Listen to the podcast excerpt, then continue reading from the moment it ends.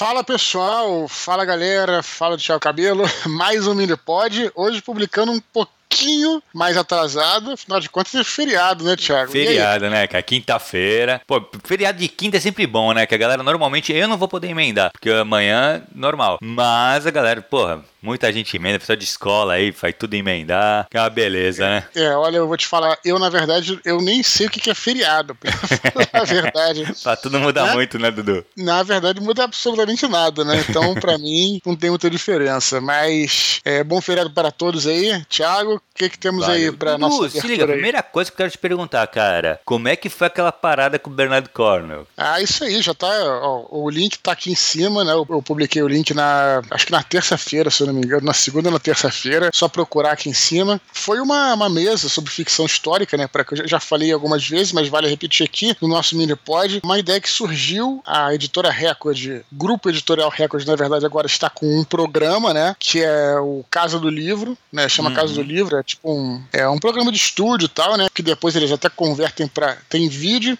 depois eles convertem para podcast e tudo mais. E aí, cara, eles me chamaram para participar. E aí, na verdade, isso estava sendo ventilado desde o lançamento aí do Santo Guerreiro, porque a gente pensou em fazer uma, uma, uma ficção histórica, romances uhum. históricos. Eu falei, poxa, que legal, imagina se a gente puder falar com o Bernard Cornell e tal, também quero pedir umas dicas para ele e tal. É. E aí foi viabilizado isso. Claro que é, ele demorou para conseguir agenda com ele, então a gente Sim, foi se claro. consertando aí. E aí finalmente, cara, conseguimos marcar aí o nosso encontro. Eu, eu e as meninas lá da, do programa no estúdio, ele na tela lá, né, com o zoom, né, uhum. aquela a tela e tal, a gente tentando.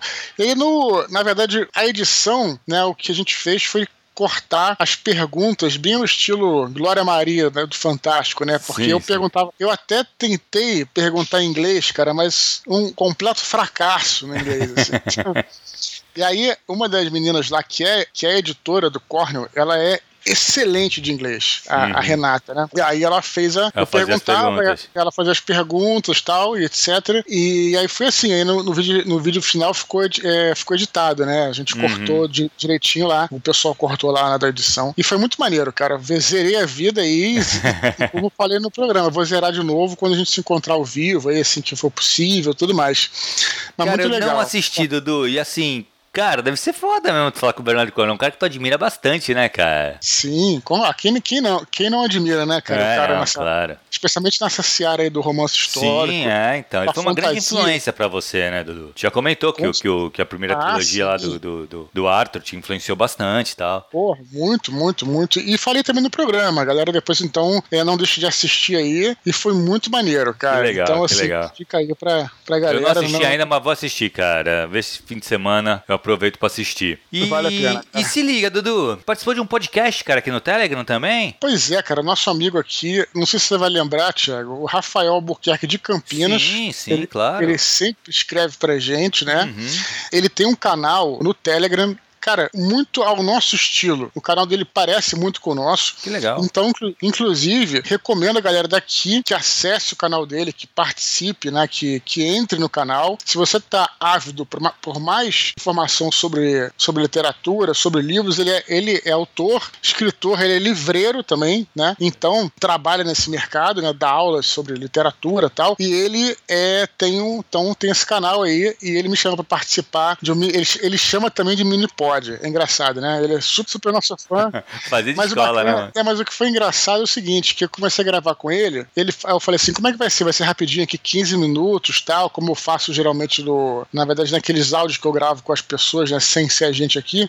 E, cara, o papo levou uma hora? Caraca, né? que legal. Ficou muito legal, ficou muito bacana o papo, né? Então eu aconselho todos aí a irem lá né, no canal dele. Eu vou colocar o, o, link aqui embaixo, é o link do próprio Telegram. É só você clicar e você vai entrar no canal dele. Aí se você se inscreve, só dá entrar no canal e você pode ter acesso a todo o conteúdo. E é bem bacana o trabalho dele. Então fica aqui a recomendação para vocês escutarem não só o mini pod que a gente gravou lá, como acompanhar o trabalho do Rafael, que é um cara muito apaixonado por literatura. Eu conheço ele há mais de 10 anos. Primeira vez que eu fui a Campinas, a gente saiu lá, conversou e tal. Ele está sempre dando uma força. Sabe aquele cara, Thiago, assim, que a gente sente uma energia positiva, sabe? Sim, sim, cara, eu lembro Quando- uma vez, Dudu, que ele mandou alguma coisa, eu não sei se foi em algum e-mail que ele mandou, que ele falou só, olá Dudu, e não falou, Thiago, a gente deu uma brincada. Porra, ele me mandou, ele mandou mensagem, cara, pra mim. Ele ficou, a gente ficou trocando ideia pelo, pelo Telegram. Pô, e o Sim, cara, quando- muito gente boa, cara, muito gente boa. Quando, quando chegou lá o- os livros do Santo Guerreiro lá em Campinas, ele tirou uma foto com os livros, me mandou,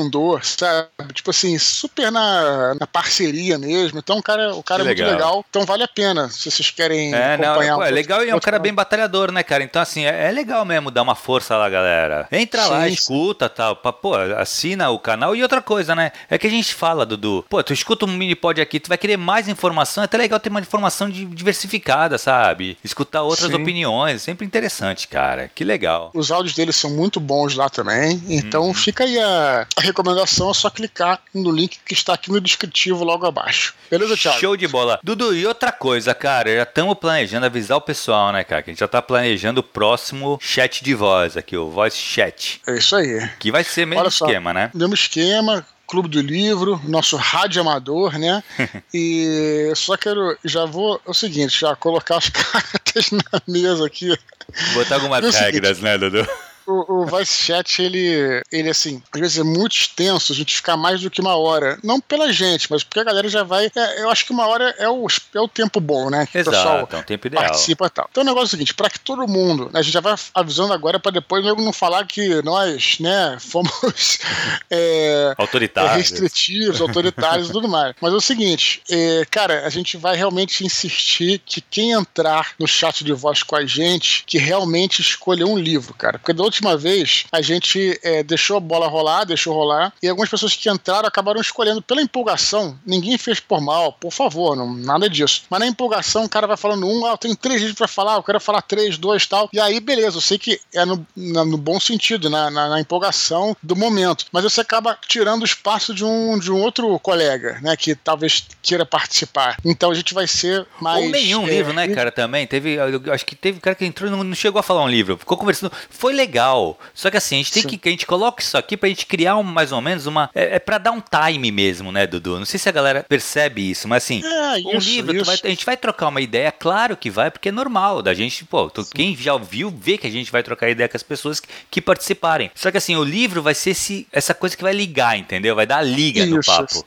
Até pra gente ter, assim, isso é importante também, a gente ter uma espécie de metodologia, né? Pra gente poder. Então, assim, Exatamente. é, se não fica tudo muito. É assim, quando a gente grava, por exemplo, é, um podcast, não aqui porque a gente tá lendo e-mails, ou que a gente vai fazer, ou que você vai fazer um programa tal. Por mais que seja improvisado, você tem que ter o improviso, mas tem que ter uma pauta. É, porque vai que na hora você não consegue improvisar e não sai nada. É por isso que é importante ter uma mini metodologia. E a metodologia ali é a gente chegar, a pessoa se apresenta, fala como é que conheceu o programa tal, e fala de um livro, né? Um livro não precisa ser necessariamente o livro que você está lendo, mas um livro que você gostou. Fala ali do livro, a gente vai discutir um pouquinho, não às vezes a gente não vai nem falar do livro, a gente vai puxar outra coisa. Exato. Mas pra gente ter uma metodologia de trabalho ali pra, né, então, é isso. E né? limitar pra, num então, livro só, não é porque a gente não quer escutar, a gente quer saber, lógico, gente. Só que assim, ainda bem que o que é legal é que tá sendo um sucesso o Voice Chat, né? A galera tá curtindo Sim. e tá participando. Só que o que qual a ideia? É que dê pra participar mais gente. Então a gente É, consiga e chamar mais qualquer gente, outros, né? E O, o cara pode participar. Teve o, o Caleb, não foi o Caleb que entrou na segunda vez? Isso, Né? Então, você- exato. Então, então você vai participar de outro. Então Exato, não é precisa isso aí. também. Então é isso. Então só pra gente já colocar essas regras aí, Uhum. pra galera ficar ciente e fazer com que o programa seja melhor aproveitado por todos. E já É isso. estamos planejando, né, Dudu? A gente não tem ainda, a Sim, gente não tá. definiu ainda se vai ser alguma coisa fixa e tal, mas as ideias a gente tem, né? E assim que a gente vai amadurecendo essas ideias, a gente vai trazendo aqui pra vocês no Minipod. É, o ideal é que seja uma vez por mês, mas ainda não podemos é, Firmar, nada. né? Exato. É, beleza? Beleza, Dudu, vamos, Vamos pros e-mails então, cara? Bora! Lá. Primeiro e-mail, cara, é do André Luiz Vans, de Curitiba, Paraná. Vamos ver o que ele quer. Ele fala assim: Saudações, Eduardo e Thiago. Já há algum tempo venho querendo escrever para vocês. Finalmente pensei em um assunto interessante para compartilhar. Aproveitando o recente Nerdcast sobre pirataria no Brasil, resolvi usar esse gancho, no melhor estilo do do expor de trocadilho, para indicar uma ótima série sobre piratas. Trata-se de Black Sails, disponível na Netflix. São apenas quatro temporadas de um arco com início, meio e fim. Salvo algum engano conceitual, que eu possa estar cometendo, a série embarca no que pode ser considerado uma ficção histórica, uma vez que une personagens e eventos reais com outros fictícios. Inclusive, a trama seria algo como um prelúdio do livro A Ilha do Tesouro, apresentando versões mais jovens de personagens presentes no clássico do Robert Louis Stevenson, como Capitão Flint, Long John Silver, Billy Bones. Para aqueles que estejam à deriva, em busca de uma aventura bem escrita, deem uma chance para Black Sails, um verdadeiro tesouro escondido no catálogo da Netflix. Parabéns pelo trabalho que vocês vêm fazendo no Minipod e me desculpem pelos trocadilhos infames. Sei que não chego aos pés do Dudu. Abraços. Assistiu, Esse... Dudu? Black Sails? Assisti um assisti o início aí, é, eu, eu, eu, acho que não, acho que é mais uma talvez uma fantasia histórica, porque eu acho que tem umas paradas tipo esqueleto, umas paradas assim, se eu não me engano. A primeira, eu, eu vi parte da primeira temporada, a gente armou já tem um tempo um jogo. Eu tava fazendo antigamente a galera um jogo, é, alguns jogos on shot, né, que uhum. era, era possível para não ter campanha e tal, e um deles foi sobre piratas. E aí eu assisti um pouco a, essa a série e tal. Achei legal, assim, mas não continuei. É, porque, na verdade, eu tava assistindo justamente para me inspirar para fazer o jogo, né? Quanto ao. Só queria falar aqui quanto à Ilha do Tesouro. É um clássico aí, né? Sobre Nossa, pirataria, bom. um clássico de aventura. Cara, eu ainda não consegui ler porque eu comprei uma versão lindíssima lindíssima da Barnes Nobles, quando eu tive em Nova York pela última vez. É, tentei começar a ler, cara, mas eu infelizmente não tenho inglês para isso. Mas eu, eu, eu não quero desistir, cara. Eu quero, eu quero tentar ver se eu consigo ler inglês, porque eu comprei a edição linda, maravilhosa. E o livro não é um livro grande, né? Não, não. É. Mas é, um, mas é, é o que dizem, e eu um dia ainda conseguirei ler, e eu não quero me render. É, nada contra ler em português, eu adoro, mas eu digo assim, como eu comprei o livro, eu queria ter o prazer de ler claro. ele em inglês, né? Então, e até sendo também sendo a, a, língua original, queria tentar conseguir. E nem deve, eu acho que nem deve ser mais difíceis, né? Porque um livro assim é mais de aventura, não é tão prolixo e uhum. tal, pelo que eu entendo. Mas a Ilha do Tesouro dizem que é um clássico aí é, da literatura universal e também um clássico da aventura, né? Se eu não me engano. Sim, cara, eu acho que é um dos melhores livros de aventura, assim. Né? Eu, a minha recordação, eu li há muito tempo, eu era bem mais novo. Cara, e a minha recordação é muito boa desse livro. Eu preciso reler. O uhum. Stevenson, ele é responsável, ele é escritor também também do Jack and Hyde, né? Do, do, do Magic Sim. Monstro, que para mim é uma das melhores que eu nem considero como terror, mas um conto gótico, sabe? Cara, é um livro, são poucos os livros que eu leio todo ano e o Médico Monstro é um deles. Uhum. Eu acho impressionantemente bom. Assim, entre os, o, o, o Drácula, o Frankenstein e o Médico Monstro, que são.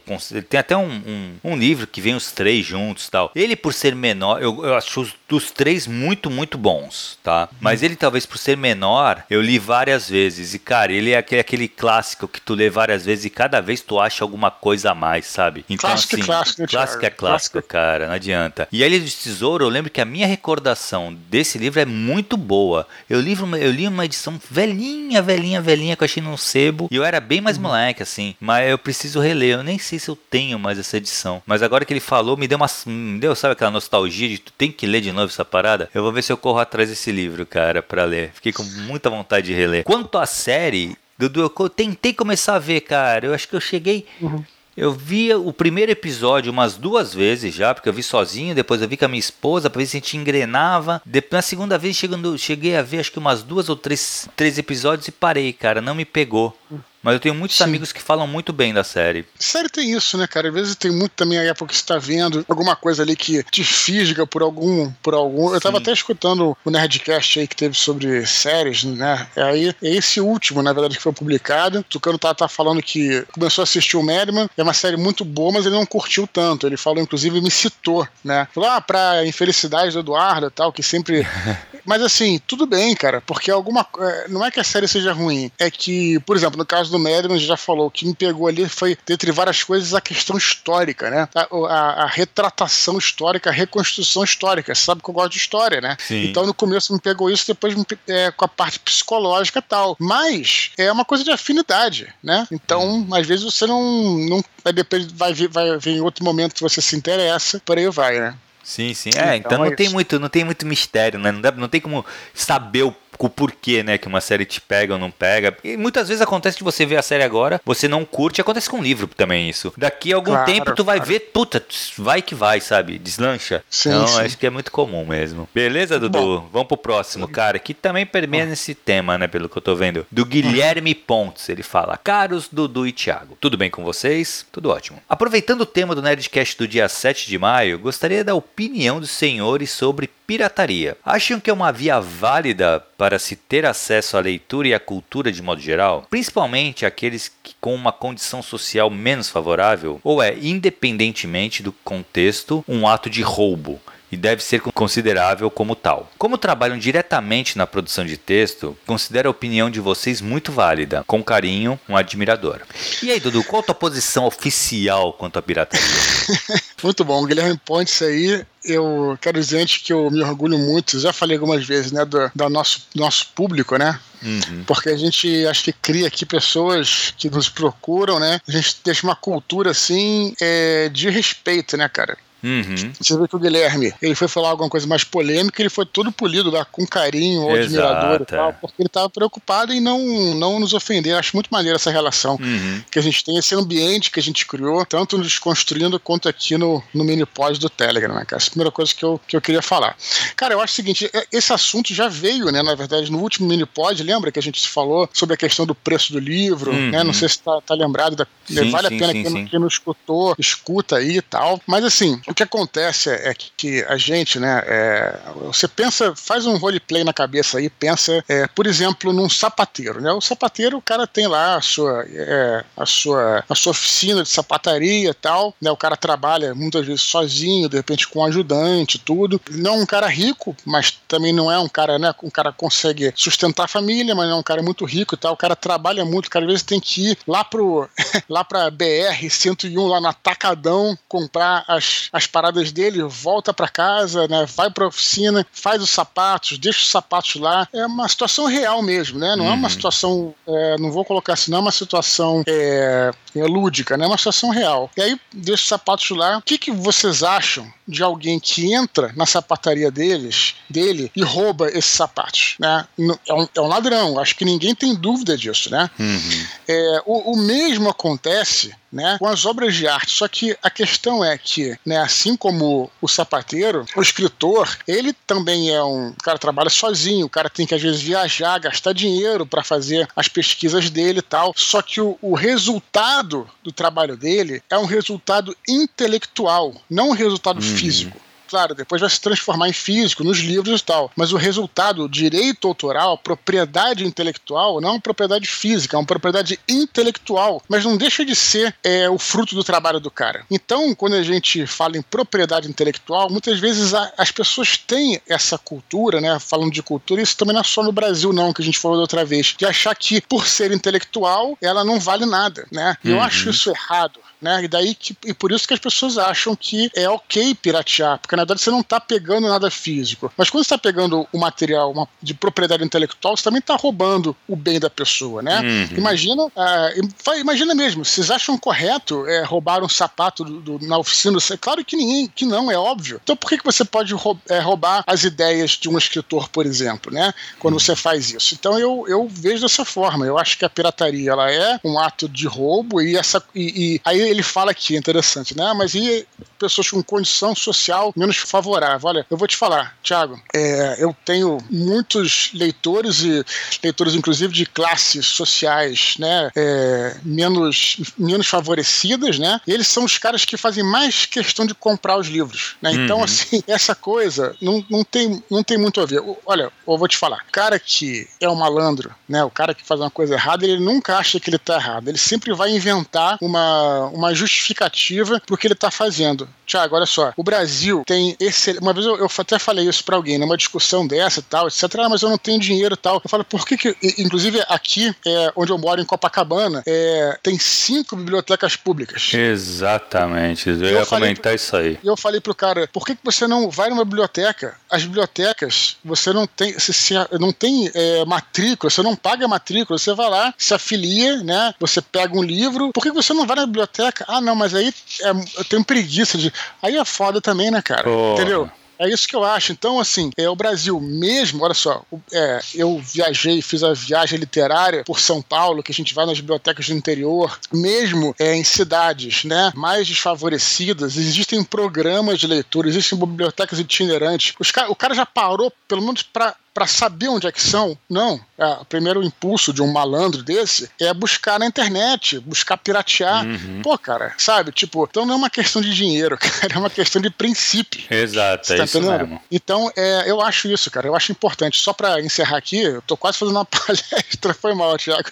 Nada. É, eu me lembro é, do Trevisão uma vez, né? No, o Trevisão, o JM Trevisão, numa, numa briga dessa também na internet, ele, ele é bem combativo, assim, né? Bem polêmico. Mas ele falou uma coisa interessante, que alguém é, falou essa parada. É, pô, mas peraí. É, na época que tava começando a polêmica do e-book, Thiago. Aí o cara falou, pô, mas se não tem é, é, distribuição e não tem o um livro físico, por que, que eu vou, vou, pagar? O cara, o cara falou. E aí o televisor falou, porra, e o meu trabalho, brother? Exato. E o meu trabalho porra. de escritor? Porra, né? O editor também tem que pagar conta, plano de saúde, aluguel, qualquer coisa assim, claro. assim, entendeu? Então, o colégio das crianças, tem tudo. Então, as pessoas precisam entender que a propriedade intelectual, embora não seja física, ela também pertence a alguém. Né? O dia que a gente tiver essa consciência, a gente vai procurar uma outra alternativa. Quando eu tô te falando, de repente, né, o, o, enfim. E aí a questão do preço do livro, eu não vou repetir porque a gente já falou no outro mini pod. Seria um outro ponto aqui. Uhum. Mas, enfim, Thiago, essa é a minha posição oficial aí. Falei pra caramba. cara, na verdade, e eu concordo muito contigo, Dudu. Assim, eu acho que essa parte do. Cara, o que tu falou, as pessoas muitas vezes justificam a pirataria, né? Então, assim, é, muitas vezes o que eu escuto muito é o pessoal falando, não, mas eu pego, eu vejo, se eu gosto, eu compro. Cara, Sim. na boa, assim, é, é, o tipo de coisa, assim, uma, tu não vai. Tá, o que, que é o quanto, o quanto você tem que gostar de uma coisa para você comprar, sabe? Sim. Então, assim, foi quando tu falou assim, as pessoas sempre buscam uma justificativa, sempre buscam, cara, é incrível. Para livro, eu acho que tem esse agravante. Porque hoje, uhum. cara, você tem várias bibliotecas. Mas várias. Então, assim. Sim. Tu tem as escolas, cara. Então, assim, se você é um estudante, tu vai ter a biblioteca da tua escola, sabe? É, e outras, bibliotecas municipais. Tu vai lá, pega o livro, você pode ler em casa, depois você devolve o livro. Então, assim, não tem desculpa. Assim, a desculpa é você quer usufruir do trabalho alheio sem pagar. É isso. Claro, não é o que eu tô te falando. É o malandro sempre tem isso. Tem um amigo meu que era essa coisa, né? De falsificava carteirinha pra entrar no, no cinema e tal. Uhum. Aí, porra, é. pô, cara, mas tá fazendo isso aí, tá. É, é, ruim, né? Porque aí o preço do cinema o cara já vai como duplicar pra. Exato, ah, não, mas aí nós temos que lutar contra os grandes conglomerados de Hollywood. Então, por que você tá aqui, porra? Então para de ver o filme, cara. Porra, é óbvio.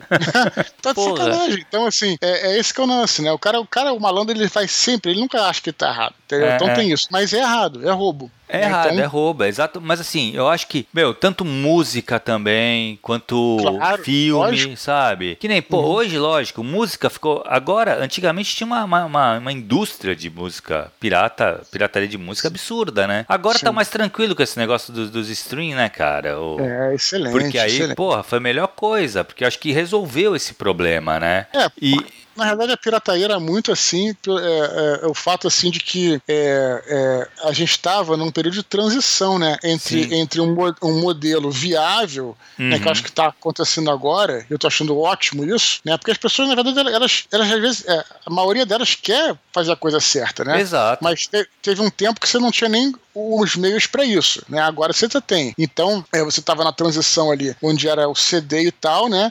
Para uhum. onde vinha é, a parte de você poder o que está acontecendo agora, você ter essa possibilidade de, pô, cara, eu aqui, tem muita, tem muita gente que fala isso, né? Ah, porque você não baixa tal, os filmes e tal, tem eu não vou nem falar, a galera conhece. Mas um amigo meu que tem esse serviço streaming aí, pirata, escrevia tudo e tal. Cara, eu vou te falar, cara, eu faço questão de pagar, cara, sabe? Ah, eu tipo, também. Pra poder estimular se eu gostei uhum. de uma uhum. produção, se eu tô gostando de uma série. Pô, Netflix, ela, ela proporciona séries excelentes. Eu, eu, eu tava até revendo aqui The Crown, que eu adoro. Uhum. Eu acho uma uhum. produção espetacular, um troço fora de série que você nunca pensaria que a, que a, que a televisão conseguiria fazer aquilo. Exato. Por quê? Porque eu tô pagando minhas 30 pratas por mês é, não é muito, cara, assim, vale a pena, entendeu? Exato, pelo que tu consome, né, cara, é que eu acho, assim, Sim. tu vai botar no, no... Eu não tenho Sim. televisão, mas eu não pago, pago televisão fechada, eu não pago canal Sim. mais, eu só pago stream, então, não, assim, eu assino é. lá uns 3, 4 streams, é o que eu, é o que eu tenho, sabe? É isso aí, eu tenho Ah, tenho Amazon, Netflix e HBO. É o que eu.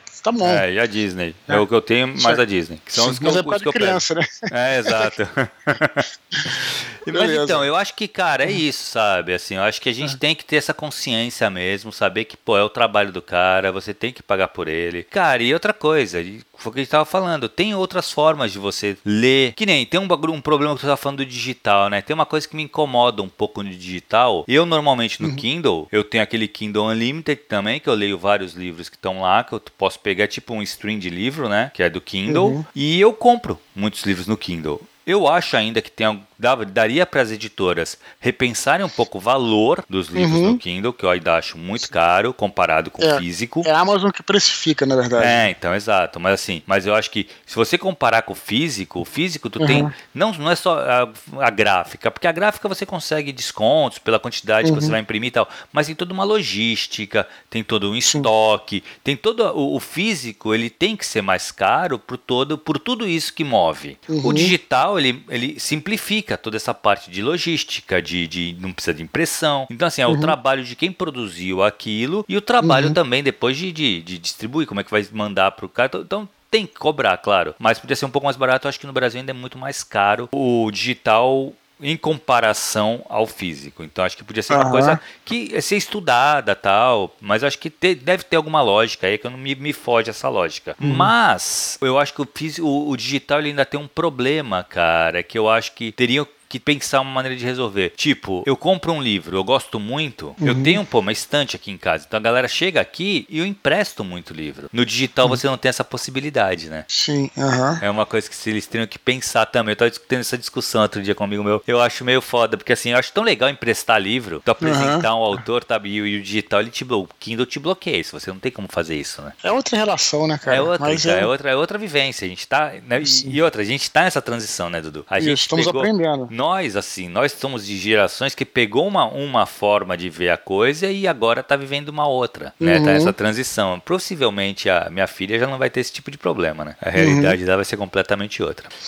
Mas beleza, beleza, Dudu, vamos lá que a gente estendeu bastante, cara, nesse papo, mas é um papo bem interessante e importante, cara, que a gente tem que volta e meia trazer de volta e discutir é isso sobre isso. É, próximo e-mail, cara, Bruno Mancini. Boa tarde, Eduardo. Estou escrevendo uma história que se passa em um futuro distópico. O pai do protagonista, após perder a esposa, não consegue superar a fase do luto e usa um equipamento de realidade virtual para ficar vivendo os momentos felizes que passou com ela. Quero criar uma cena entre o protagonista e o pai interagindo dentro desse ambiente de realidade virtual.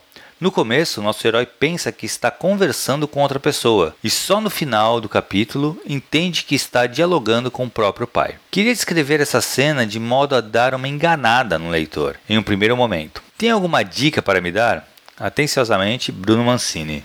Aí, Vamos lá, olha só. É, eu não tenho uma solução, acho que eu posso ter uma dica, Thiago. Uhum. O que, que, eu acho aqui, né? Eu, eu observo, cara, que eu acho que talvez isso valha para várias, para muita gente, acontece com muita gente, que, cara, a gente, cada vez mais, a gente está tendo como referência o audiovisual, né? Uhum. A gente fala muito sobre isso aqui quando a gente fala, às vezes, quando o cara quer transpor. Cara, é, é, é o que tem que ser entendido é o seguinte: a literatura é uma mídia própria, né? Né? Então, uhum. No meu caso, por exemplo, que trouxe muita coisa do RPG, eu tive que fazer essa transposição de mídia. Eu não podia colocar no livro exatamente o que aconteceu no RPG. Não estou nem falando de descrição, mas até de curvas dramáticas, né? As coisas acontecem diferentes no RPG. Uhum. Tem muita gente, por exemplo, que às vezes quer trazer coisas da, do game, né? Do, dos videogames. Claro, são bons para inspirar e tudo mais, mas a gente não pode ser igual. E assim com o audiovisual em relação à literatura. A literatura é uma mídia própria, então acho que existe, é, tem, é, a gente às vezes tem essa dificuldade, eu também tenho, porque às vezes eu penso numa cena como se fosse uma cena de filme e tal, mas tem uma hora que você tem que parar e tentar entender que a literatura, ela realmente tem um, um, um jeito, o jeito dela de se contar uma história. Então, de repente, se o que você tá, é, o que ele tá planejando, visualmente ele não consegue é, descrever,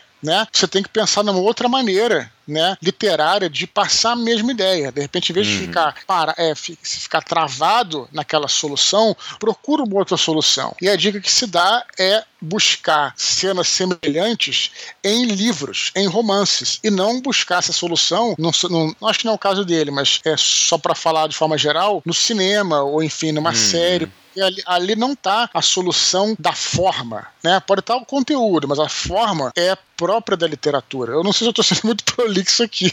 Não, mas é isso mesmo, assim, Dudu. Concordo contigo entendeu? plenamente, cara. Então eu acho que isso, acho que essa essa dificuldade que o Bruno está tendo aí é porque talvez ele esteja pensando né? E, cara, é a mesma coisa ao contrário, né? Às vezes você, lá no começo do cinema, o cinema se deparou com isso, porque no começo era o contrário, no começo o cinema adaptava a literatura. Uhum. Então teve todo um processo de você é, reinventar a história para caber nas telas. Você não podia, na literatura, por exemplo, você tem, cara, você tem, isso é diálogo, você pode ter 50 páginas, um diálogo de 20, 30 páginas. E na literatura pode funcionar, mas você imagina uma cena de um filme de 30 minutos em que vai vai ser a mesma cena. Mesma cena, é, estamos falando, não, vai, não tem como. Então, você, então é preciso fazer essa adaptação.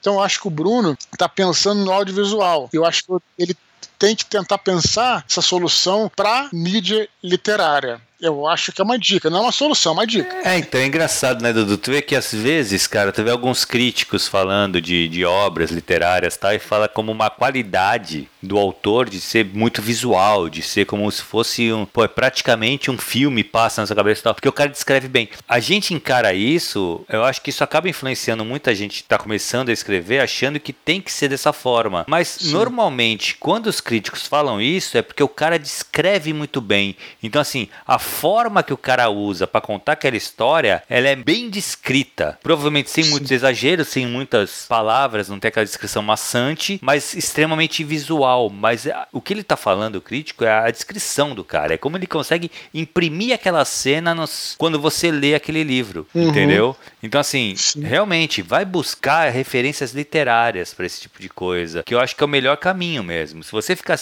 preso a audiovisual, você vai. Eu, uma que você vai acabar empobrecendo o seu, o seu texto, tá? Porque assim, um roteiro, muitas vezes, gente, ele não é uma obra literária, ele é uma ferramenta para a produção de um filme, né? Ele não tem pretensão de ser uma obra literária. Ele nem, uhum. se ele for muito, muito literário, ele acaba. Porque a literatura é muito subjetiva. O roteiro claro. não pode ser subjetivo, ele tem que ser na lata. Ele tem que. O, o, assim, o cameraman tem que pegar o roteiro e saber o que ele tem que fazer. O diretor uhum. de fotografia tem que pegar o roteiro e já imaginar como que ele vai fazer a, a uhum. iluminação, entendeu? Então, assim, uhum. é, é, é um, o roteiro roteiro, ele é realmente um roteiro, ele é uma como fazer isso aqui. Isso. Então acho que a galera acaba confundindo essa parada, cara. Legal, é, é uma boa sacada mesmo teve. Eu acho que é isso, e deixando só frisando aqui para não ficar aparecendo, não tem problema nenhum você ter as inspirações de outras mídias. Eu sempre Exato. falo, pô, meu caso é RPG, anime, Cavaleiro Zodíaco, foi muita hum. inspiração minha, mas tem uma hora que você tem que ver, poxa, o que que não tá funcionando numa mídia e o que, que pode funcionar na outra, né? Isso é importante. Eu, eu além de, é, eu ia falar, leia livros, né? Tente pensar como é que esses autores, eu diria assim, Tiago, quem sabe, até autores anteriores à, à invenção do cinema, Machado de Assis, uhum. Conan Doyle, até os caras mais novos, dos anos 20, como por exemplo, bom, tá, mas até já tinha cinema, mas o Ernest Hemingway, por exemplo, que tem um estilo muito próprio. Como é que esses caras também antigos, onde não havia cinema na época, como é que eles trabalhavam o texto dele uhum. e a, uhum. a, contação de histórias? Vale a pena observar com um olhar crítico esses caras e pode ser uma saída aí, né? Com certeza. Beleza, Beleza Dudu, vamos para as curtinhas, cara. Vamos lá. Primeira curtinha de hoje, Lucas Oliveira, de 18 anos, de Ipatinga, Minas Gerais pede dicas de livros ou contos de terror. Ele diz que quer escrever algo nesse gênero. Ele afirma que já leu Iluminado, Drácula, O Exorcista e outras obras de Lovecraft e Edgar Allan Poe. Mesmo assim, ele sente que ainda não tem base para começar a sua obra. Uhum. E aí, Dudu, dicas de terror? Cara, olha só, eu acho que ele citou aí, inclusive, os que eu citaria, né? Eu acho que os, os clássicos aí do terror. Pra mim faltou um aí que eu acho importante, sim. que é o Clive Barker, cara. Ah, sim, sim. Você tá falando em termos de é, obra geral. Tem razão, Clive Barker é muito bom. É, ele, Bem lembrado. Ele, é um terror um pouco diferente, ele é um pouco mais visceral tal, mas eu acho ele muito importante ler o Clive Barker para pegar esse terror um pouco mais é, cru, sabe?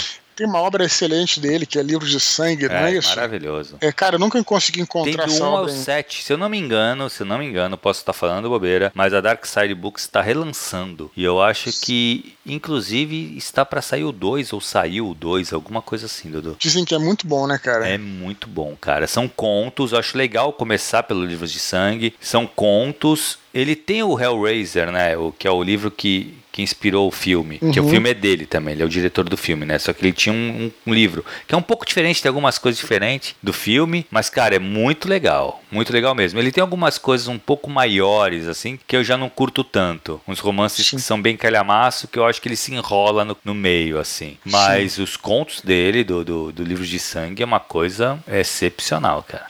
É, pois é, eu quero, eu quero, quero ler em breve. Mas, Thiago, eu queria só pegar aqui essa última frase que ele, que ele colocou. Ele bota aqui. Mesmo assim, ele se sente, é, sente que ainda não tem base para começar sua obra. Cara, uhum. assim, isso é uma coisa que é sempre importante a gente, a gente falar aqui, Thiago. Tem muita galera que tá começando que fica é, insegura em começar a escrever, cara. Eu até falei outro dia num programa que eu participei, que até vou, vou amanhã vou colocar aqui, que é do, do Caixa de Histórias, que a, a gente tem que é, aceitar a realidade de que o seu primeiro livro jamais será publicado. O primeiro livro que você escrever, né? Claro que é, você, por exemplo, eu, eu citei lá, Batalha do Apocalipse foi o primeiro livro que eu publiquei, mas eu escrevi vários livros antes disso, né? Então, a não, ser, a não ser que você seja um gênio, né? Você tem que passar por uma experiência de escrever uma obra começo, meio e fim e você escrever outra para treinar e outra e outra e outra uhum. e outra e outra. Então não tem por que você ficar não escrever, né? Você tem que escrever, né? E, de novo, a primeira obra que você escrever não vai ser nada excepcional, né? a não ser que você seja, como eu citei, um gênio. Então,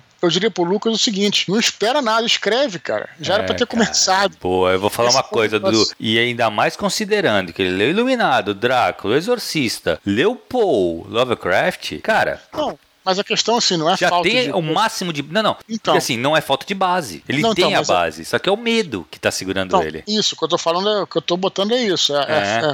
é, é, é a insegurança. Exato. Mas, cara, mas se você não escrever, você nunca vai escrever. Nunca vai, uhum. né? Então você tem que escrever. E aí o cara fica pensando, não vai, não vai ficar bom o suficiente. Beleza, esse primeiro livro seu, se é o primeiro, ele vai ficar ruim, entendeu, cara? Esse que é o meu ponto. Não, exato, não tem exato. jeito. Não, e assim, e nunca, muitas vezes, cara, o cara nunca vai se sentir pronto. Se ele estiver esperando se sentir pronto, com base suficiente para escrever, é, nunca vai se sentir. Porque, cara, eu tô te falando, se Paul, Lovecraft, King, Clive Parker não, mas o Bram Stoker Cara, se esses caras não te deram a base, quem vai te dar, entendeu? Você já tem a base. É que você provavelmente tem esse medo, que é normal, essa insegurança uhum. de começar a escrever. Acha que não está preparado ainda. Só que se você ficar achar que uma hora você vai acordar e vai, pô, agora eu estou preparado para escrever, isso talvez nunca aconteça. Isso vai, o que, o que você precisa trabalhar é a sua insegurança. E foi o que o Dudu falou, cara, escreve. Se ficou ruim, escreve de novo, entendeu? Não obrigatoriamente tu vai publicar esse livro que tu vai escrever agora. Então, uhum. bola, cara. Isso, de novo, a gente tem que falar, né, cara? Duas regrinhas para quem quer escrever. Primeiro, lê muito. Segundo, escreve muito. Então escreve. É uma coisa que a gente fala bastante aqui, tem que falar cada vez mais, cara. A galera ver se entra na cabeça, assim, na galera. É isso aí. É isso Vamos aí. lá. Vamos Segunda lá. curtinha de hoje. João Vitor Barbosa diz que está escrevendo um livro de ficção científica envolvendo ação, comédia e focando em questões ambientais. Ele pergunta se nós temos alguma dica de como trabalhar um mundo futurista onde a natureza é um elemento importante para a trama. Bom, é claro que o clássico é o Duna, né? Não se uhum. pode passar sem essa, né, cara? O Duna, ele é o que realmente. É, ele fala sobre isso, né? Eu acho que é o clássico da ficção científica que fala sobre a questão ambiental e tal, né? E, então, eu a dica que eu daria é você é, procurar obras, né, como de referência, né, como uhum. que se passa na mesma coisa. Eu me lembro aqui, eu realmente não lembro de muitas, talvez eu esteja tenha que passar, parar para pensar. De cara eu lembro de Duna e também me lembro é, no RPG, Thiago, do Dark Sun, cara, que não é de ficção uhum. científica, mas tem uma história de, é, de fantasia, né? Uma história muito Sim. maneira, porque ela é a magia no mundo do Dark Sun é Atas, se eu não me engano, o nome do Isso. mundo. E ele é. A destrói ela, a. É, não é que ela seja maléfica, assim, é, é a magia é, ela é neutra, mas é, tem aquela coisa do Dark Side, né? Do lá lado negro da força, vamos dizer assim, né, como Star Wars coloca, alguns magos descobriram uma forma é, de manipular magia de forma mais fácil e rápida de chegar ao seu objetivo. Mas essa forma mais fácil e rápida, ela era corruptível, ela, ela corrompia, né? Uhum. E aí ela sugava a energia da Terra. E aí com isso a natureza ia morrendo e o planeta acabou, né, um mundo devastado pela feitiçaria, que é o uhum. nome da, inclusive o títulozinho, né, paradinha que subtítulo, né? É. Subtítulo, né? Então eu achava muito maneiro, porque realmente assim era uma coisa de corrupção, né? Tinha toda aquela coisa é, da uma coisa que tinha muito no no Conan, né? Da da bruxaria ser algo que te te corrompe. Tem a ver até com Star Wars, né? Que no Star Wars lá o Imperador, na, na versão clássica, depois inventou aquela história de que ele tomava um choque do, do maluco lá com um lightsaber, mas na versão clássica, o Imperador ele, ele era decrépito, né? Porque a, a, a força do lado negro estava sugando ele, né? Uhum. E eu achava isso maneiro pra caramba, né? Depois eles mudaram a história e tal. Mas é, é, então tem essa coisa. Então acho que uma boa dica é você também pensar nesse ponto ponto central que, é, que move a sua história, o seu universo, né? Uhum. É, então, é legal, assim, e eu, eu, não diria nem só de tu ir atrás de literatura, é legal tu ir um pouco também atrás de, de não ficção, sabe? Entender um pouco do, do meio ambiente, ah, o que, que é biomas, essas paradas, assim, para você poder colocar isso aí de uma maneira natural na sua obra. Então, acho que é uma questão de pesquisa na realidade, sabe? No, no real, eu acho interessante você fazer, se você já não fez, né? Não, eu não citei, é... eu não citei isso porque na na minha, não sei, Tiago, da minha visão, eu acho que isso é básico do escritor de ficção científica, hum. né? Eu acho que ficção científica, ele é um cara que tá atrás das. É, nem do Tecnobubbles, mas assim, o mínimo, né? Porque é, que, o que é ficção científica? Ela é justamente ela se baseia em, em regras científicas, uhum. só que tem ali uma, um elozinho, um pequeno elo que você um elo perdido ali que você não tem, né? Que separa a realidade total. É alguma uhum. coisa que ele, que, ele, que ele omite ali, né? Que de repente, ah, como é que você criou o motor de de dobra para você viajar a velocidade da luz. Tem toda a teoria, mas tem ali um, um elozinho que o cara não sabe falar porque, né, uhum. né, não chegou até lá. Mas aí a gente entende pela coisa. Por isso que é ficção científica. A ficção sim, é esse elo perdido e a científica é a ciência. Então, claro, você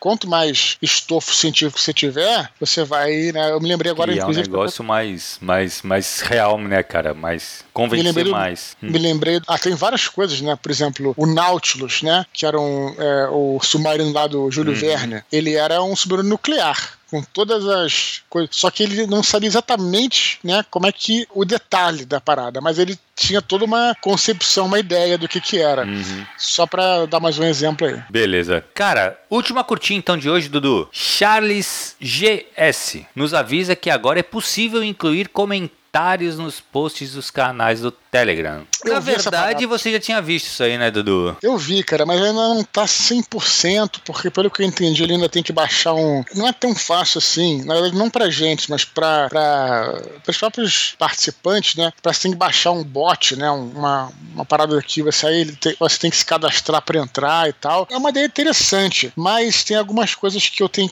a gente tem que considerar se a gente for fazer isso. Primeiro que a gente é, usa aqui o Minipod para se comunicar com a galera. Não sei se o cara, uhum. às vezes, ao colocar as opiniões dele lá nos comentários, se a parada vai, vai enfim, não, é, vai morrer. Eu acho que não, na verdade. Mas de qualquer maneira. Mas o principal, Thiago, principal é que eu sempre tive é, uma diretriz em relação à rede social. Eu acho o seguinte: se você abre uma rede social, é para você dar atenção a ela e às pessoas que te seguem. Né? Uhum. Eu acho, é, vou dizer inaceitável porque é muito forte, mas eu acho que tem nada a ver a pessoa, por exemplo, que abre um Twitter, um Twitter, posta uma parada no Twitter, é claro que você não vai poder responder todo mundo. Na verdade, eu respondo todo mundo. Mas tem vezes que você não consegue responder todo mundo. Só que tem gente, cara, que tá cagando pros, pros seguidores, sabe, cara? Sim. Então, eu tenho uma regra para mim. Eu só entro numa rede social quando eu posso dar atenção a todas aquelas pessoas, todas aquelas pessoas. Essa é uma regra minha, é uma regra minha. E eu tenho certeza que, infelizmente, nesse momento, né, se a gente abrir comentários no Telegram, eu não vou conseguir entrar lá para dar atenção pra galera, para conversar com a galera tal. Então é isso que, a princípio, ainda me trava, né? Porque uhum. eu não acho legal sinceramente, eu não acho legal deixar os comentários e, e, deixar a galera, sei lá, nem olhar e deixar o pessoal. Não, cara, eu acho bacana interagir, entendeu? Então, esse para mim é o único ponto que eu tenho pensado, né? Enfim, mas essa é a minha opinião aí. Vou... Mas assim, não estamos nos fechando pra possibilidade, não. É apenas uma reflexão e fica aí pra também saber a opinião da galera. É, na verdade, assim, eu, eu já eu participo de um, de um outro com os canais tal que tem o comentário aberto. Cara, eu, eu não sei, Dudu. Eu, eu não sei se no caso do teu canal já tô tá tão acostumado, cara, a, a ter o Minipod, sabe? Então, assim, já existe esse canal de comunicação. Então, eu não sei se teria uhum. mais um canal, se um ia influenciar no outro, sabe? Talvez, Sim. assim, se abrisse o, a, a, os comentários no, nos teus áudios, o pessoal ia comentar lá e aí, a gente vamos parar de enviar e-mail e acabou o Minipod, provavelmente, né?